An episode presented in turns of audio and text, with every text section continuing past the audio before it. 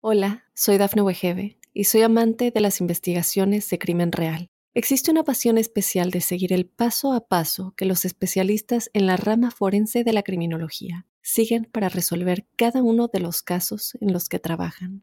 Si tú, como yo, eres una de las personas que encuentran fascinante escuchar este tipo de investigaciones, te invito a escuchar el podcast Trazos Criminales con la experta en perfilación criminal, Laura Quiñones Orquiza, en tu plataforma de audio favorita. Mitos y leyendas de nuestra América. ¿Me acompañan? Soy Jenny de Bernardo.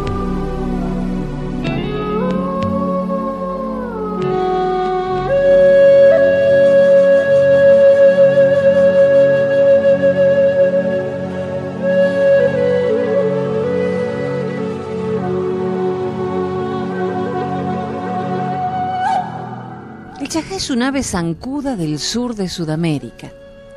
Su cuerpo, de regular tamaño, está recubierto por plumas de color gris plomizo.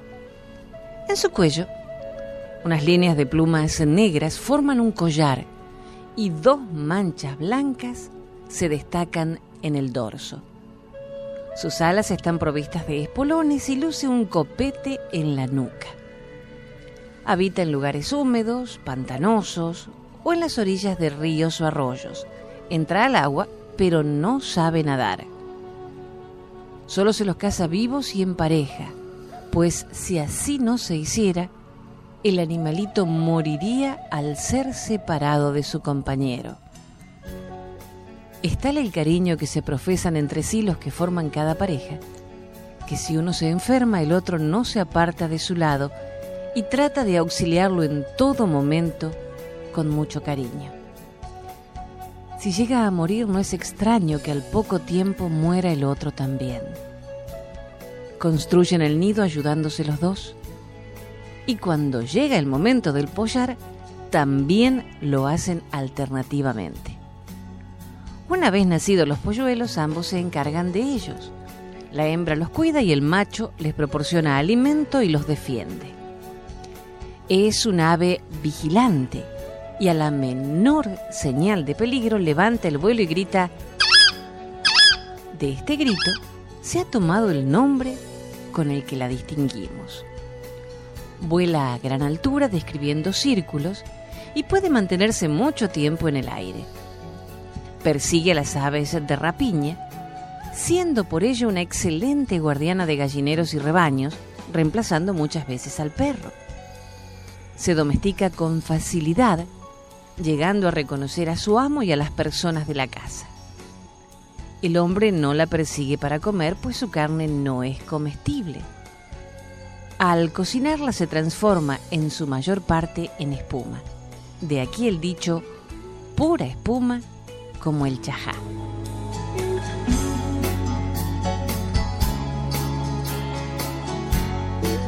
El anciano Aguará era el cacique de una tribu guaraní en su juventud, el valor y la fortaleza lo distinguieron entre todos.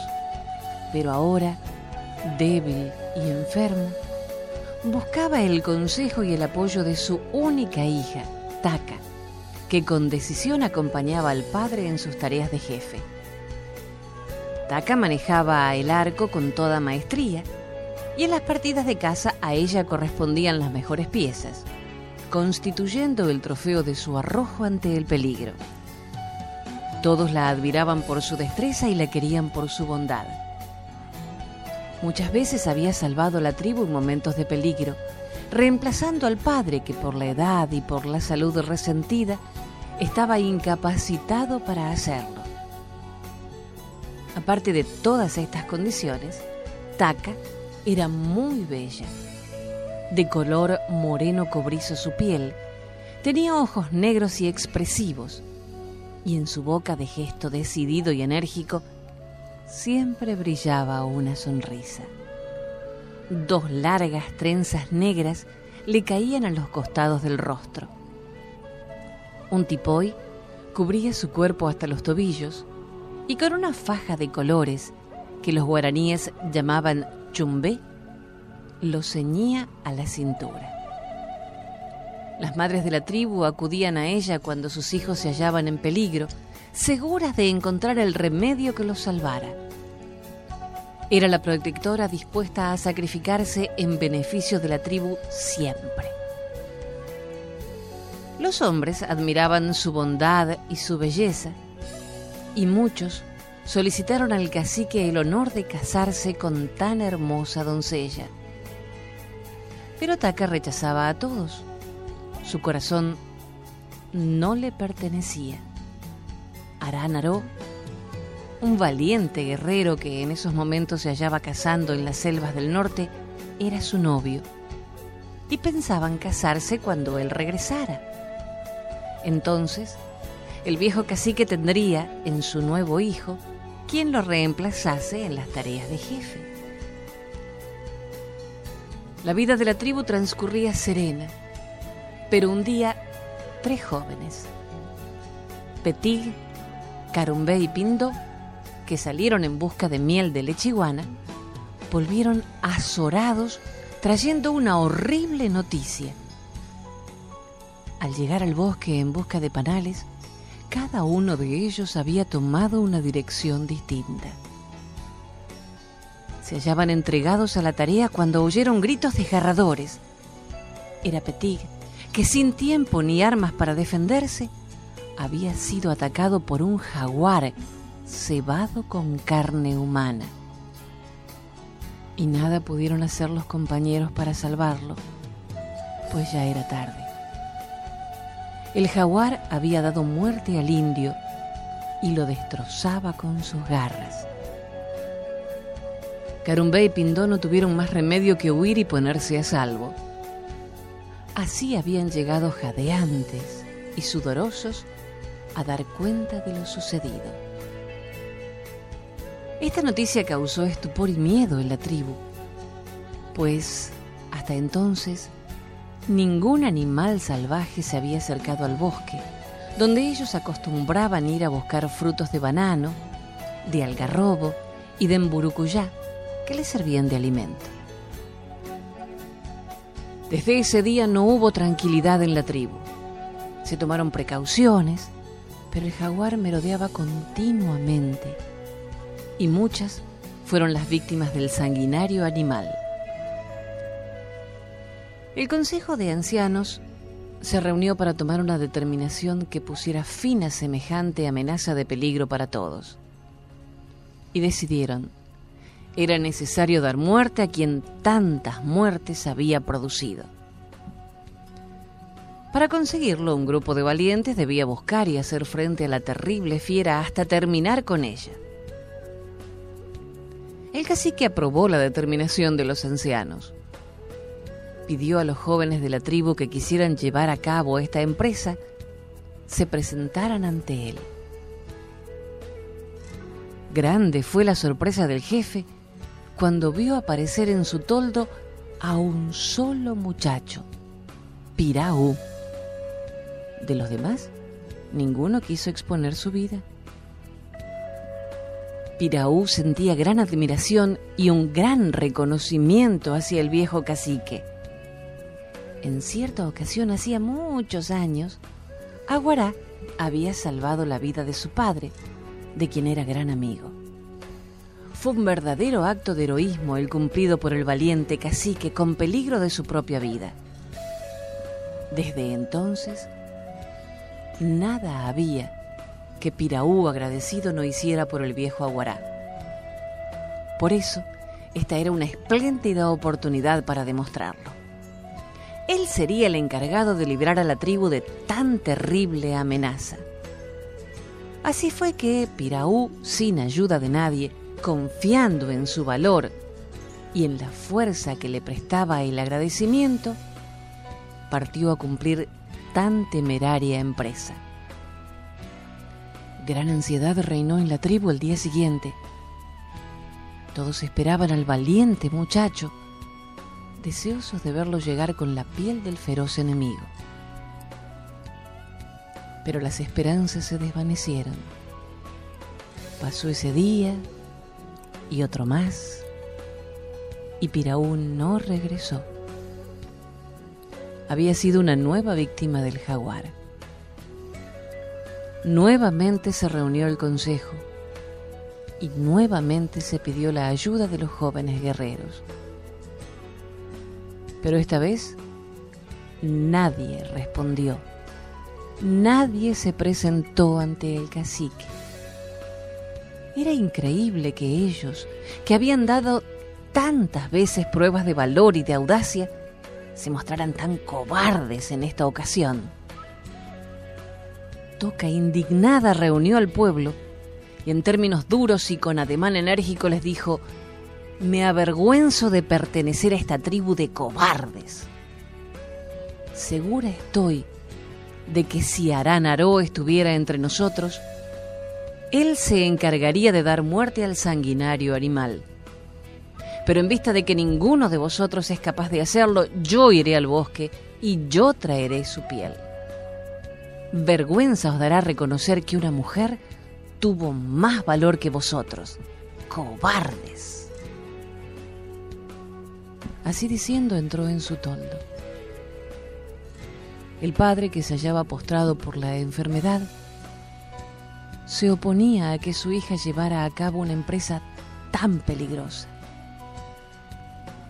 Hija mía, le dijo, tu decisión me honra y me demuestra una vez más que eres digna de tus antepasados. Mi orgullo de padre es muy grande. Te quiero y te admiro, pero la tribu te necesita. Mi salud no me permite ser como antes y sin tu apoyo no podría gobernar. Padre, los dioses me ayudarán y yo volveré triunfante. Si permitimos que el sanguinario animal continúe con sus desmanes, no podremos llegar al bosquecillo en busca de alimentos y la vida aquí será imposible.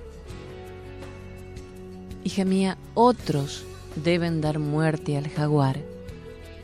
Tú eres necesaria en la tribu y no es muy seguro que te libres de morir entre las garras de la fiera. Padre, tus súbitos han demostrado ser unos cobardes. Creen que el jaguarete es un enviado de Añá para terminar con nosotros y temen enfrentarlo. Yo debo salvar a la tribu. Permite que vaya, Padre mío. El anciano tuvo que acceder. Las razones que le daba su hija eran justas y claras, y no había otra manera de librarse de enemigo tan cruel. Itaca empezó los preparativos para ponerse en viaje ese mismo día al atardecer. Cuando se disponía a partir, varios jóvenes trajeron la noticia de que los cazadores que partieran hacia una luna se acercaban. Estaban a corta distancia de los toldos. Fue para Taca una noticia que la llenó de placer y de esperanza. Entre los cazadores venía Aranaró, su novio, y él podría acompañarla para dar muerte al jaguar. Impacientes, esperaban la llegada de los bravos cazadores, los que se presentaron cargados de innumerables animales muertos, pieles y plumas, conseguidos después de tantos sacrificios y tantos peligros. Fueron recibidos con gritos de alegría y de entusiasmo por toda la tribu que se había reunido cerca del toldo del cacique. Junto a la entrada se encontraba este con su hija Taca, rodeados por los ancianos del consejo. El viejo Aguará saludó con todo cariño a los valientes muchachos que se apresuraron a poner a sus pies las piezas más hermosas.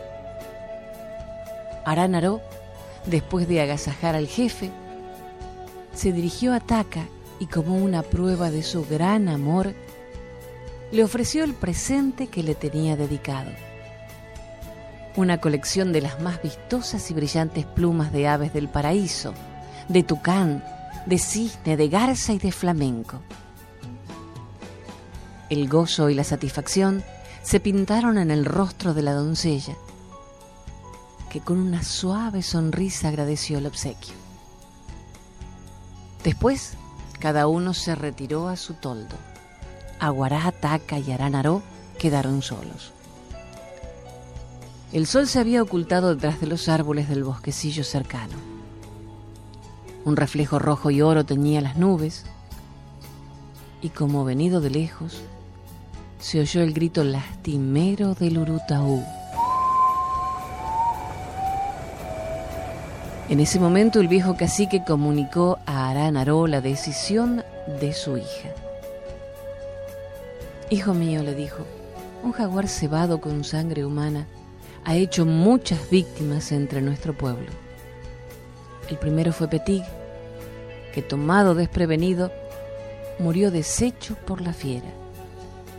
Después Aeyú y otros que confiados fueron al bosque en busca de alimentos.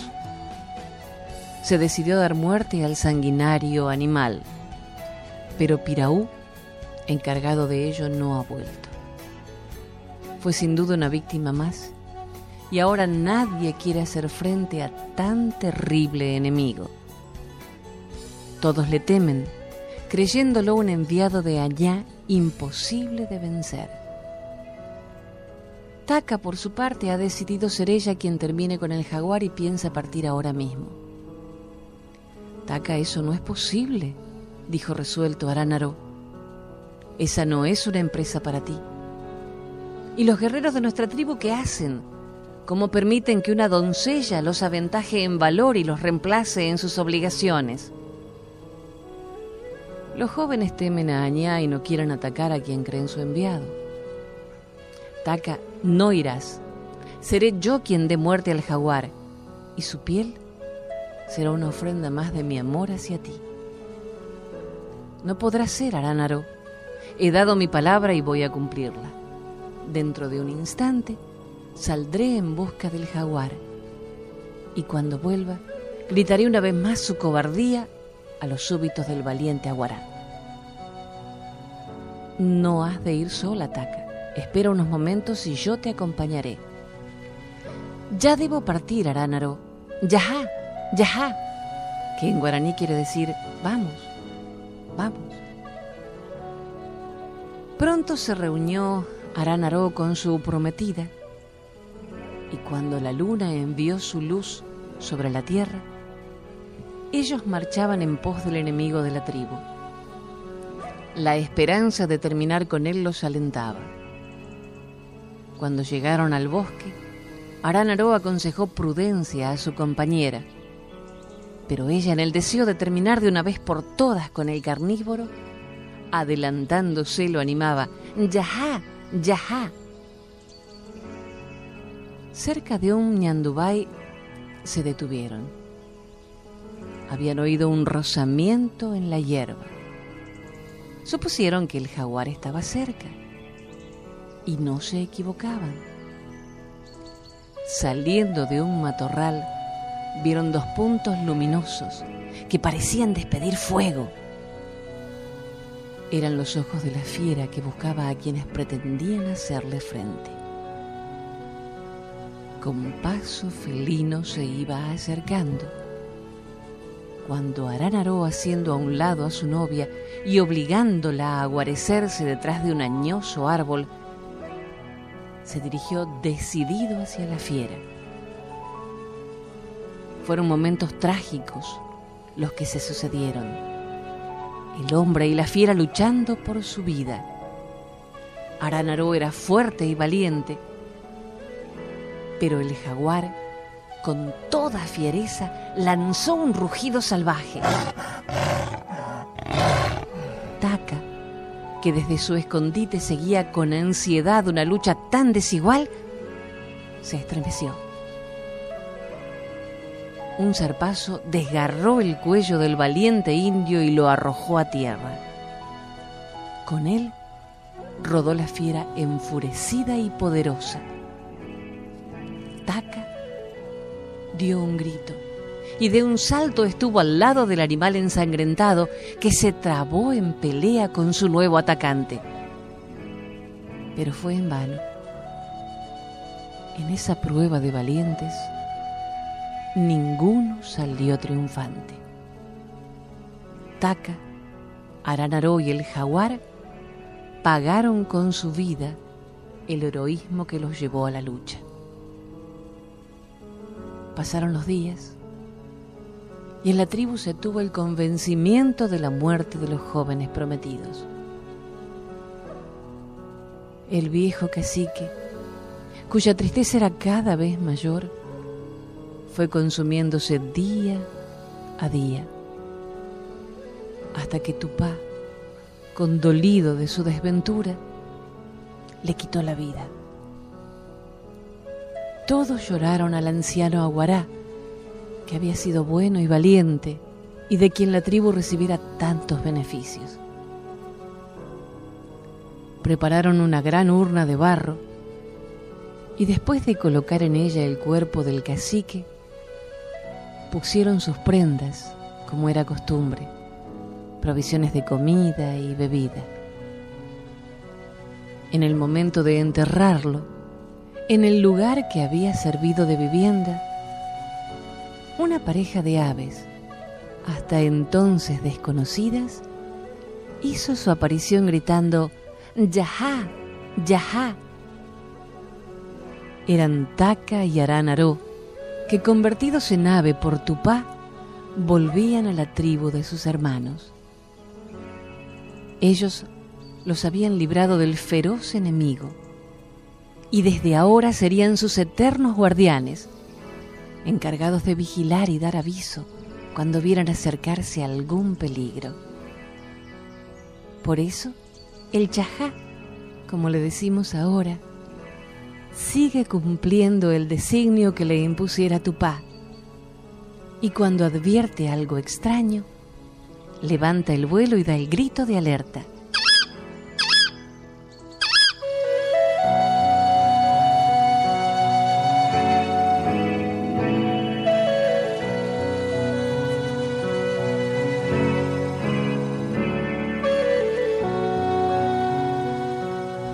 Hacemos una breve pausa y enseguida continuamos. Soy Jenny de Bernardo.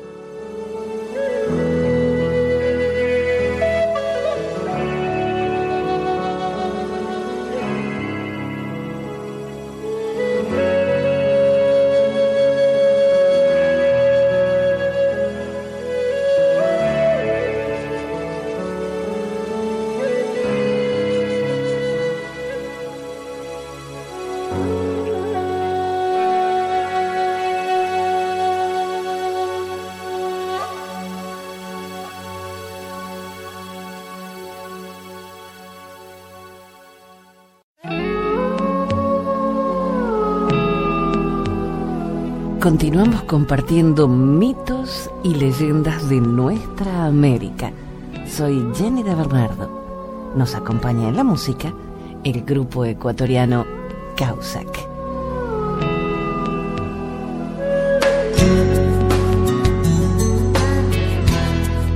Los algonquinos vivían en las grandes extensiones boscosas del Canadá y dependían para su sustento de la caza del caribú y el aprovechamiento de las maderas y cortezas de árboles, como el abedul.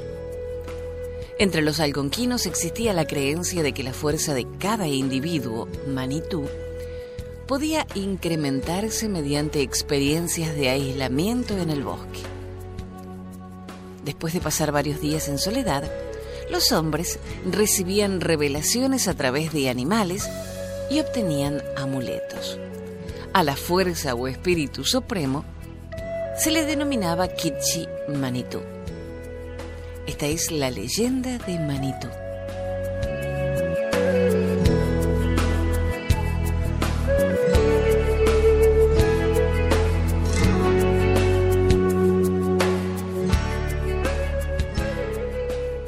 Por supuesto que puedo cazar un reno, había afirmado Ojibwa respondiendo a las críticas de su abuelo, que lo consideraba demasiado joven e inexperto. Sin embargo, después de pasar tres días solo en el bosque, la tarea ya no parecía tan sencilla. El primer día, Ojibwa encontró la pista de un reno y lo siguió de cerca. Pero el sol se puso antes de que pudiera alcanzarlo. El segundo día, Ojibwa sorprendió a otro reno bebiendo en un arroyo. Sacó su arco, se aproximó al arroyo y pisó sin darse cuenta algunas ramas secas que crujieron ahuyentando a su presa. El tercer día, Ojibwa localizó una familia de renos que se refugiaban detrás de unos peñascos. Pero cuando empezaba a acercarse, escuchó el gruñido de un oso y se trepó en un árbol para ponerse a salvo. Por supuesto que cuando bajó del árbol los renos habían abandonado su escondite. La noche del tercer día, Ojibwa se encontraba en un claro del bosque dándole vueltas a su fracaso y considerando la posibilidad de regresar al campamento sin pena ni gloria. Cuando de repente escuchó un zumbido y percibió un resplandor extraño. Después del zumbido vino una voz. Soy Kitchi Manitú, no temas, dijo la voz. Oh, Kitchi Manitú, necesito tu ayuda. Para volver al campamento con la cola entre las piernas, no necesitas la ayuda de Kitchi Manitú. Estoy decidido a intentarlo una vez más, pero no sé cómo. El primer día fallaste porque te faltó rapidez. El segundo día fallaste porque te faltó sigilo. Y el tercer día... Bueno, aceptemos que el tercer día fuiste simplemente un cobarde. Necesitas que Manitú, la fuerza, crezca dentro de ti. Para eso, deberás internarte en el bosque de los abedules. Pasarás dos días con sus noches sentado en la piedra más plana que encuentres en aquel bosque. Pondrás tu mirada y tu atención en los troncos de los árboles, en ninguna otra cosa. Al final del segundo día se presentará tu animal protector y te indicará un camino. Ojibwa siguió las instrucciones con todo cuidado. Permaneció atento y quieto dos días con sus noches. Al final del segundo día, tal como Kitsimanitu lo había anunciado, llegó un animal, un castor de ojos más bien grandes. El castor se anunció golpeando su cola contra el suelo. Y en cuanto notó que Ojibwa lo había visto, se echó a correr. En ese momento, Ojibwa recordó que su primera falla había sido la falta de rapidez, de manera que empezó a correr detrás del castor. Después de un rato, el castor pasó a pocos metros de un gigantesco oso que arañaba distraídamente la corteza de un abeto. Ojibwa recordó que su tercera falla había sido sucumbir ante el miedo y siguió corriendo tras el castor ignorando la presencia del oso. Finalmente, el castor entró a una zona más tupida de la floresta y detuvo su carrera, dando paso a una marcha lenta. Ojibwa recordó que su segunda falla había sido la falta de sigilo y empezó a caminar tan suave y discretamente que sus mocasines no hacían ruido alguno. Así se acercaron a un reno que masticaba hierbas y sacaba de vez en cuando la lengua. Ojibwa apuntó con su arco y se disponía a lanzar la flecha cuando el reno desapareció. No se escapó, no se movió, simplemente desapareció. En el sitio donde había estado el reno, surgió un resplandor, Kichimanitú. Ya has aprendido bastante por ahora, dijo el gran espíritu. No dudo que un día, muy pronto, seas un buen cazador. Ahora, regresa al campamento y dile a tu abuelo que tenía razón, que te falta mucha experiencia. Si lo haces, agregarás a todo lo que has aprendido una lección de humildad.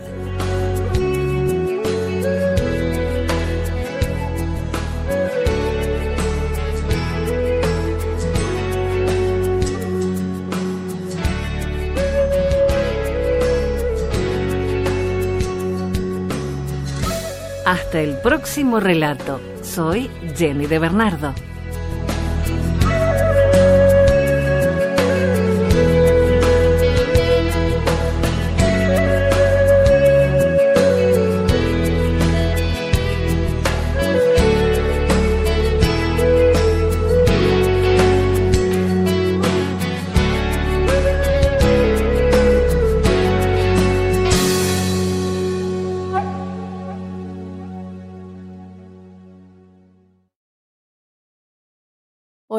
Soy Dafne Wegebe y soy amante de las investigaciones de crimen real. Existe una pasión especial de seguir el paso a paso que los especialistas en la rama forense de la criminología siguen para resolver cada uno de los casos en los que trabajan. Si tú, como yo, eres una de las personas que encuentran fascinante escuchar este tipo de investigaciones, te invito a escuchar el podcast Trazos Criminales con la experta en perfilación criminal, Laura Quiñones Orquiza, en tu plataforma de audio favorita.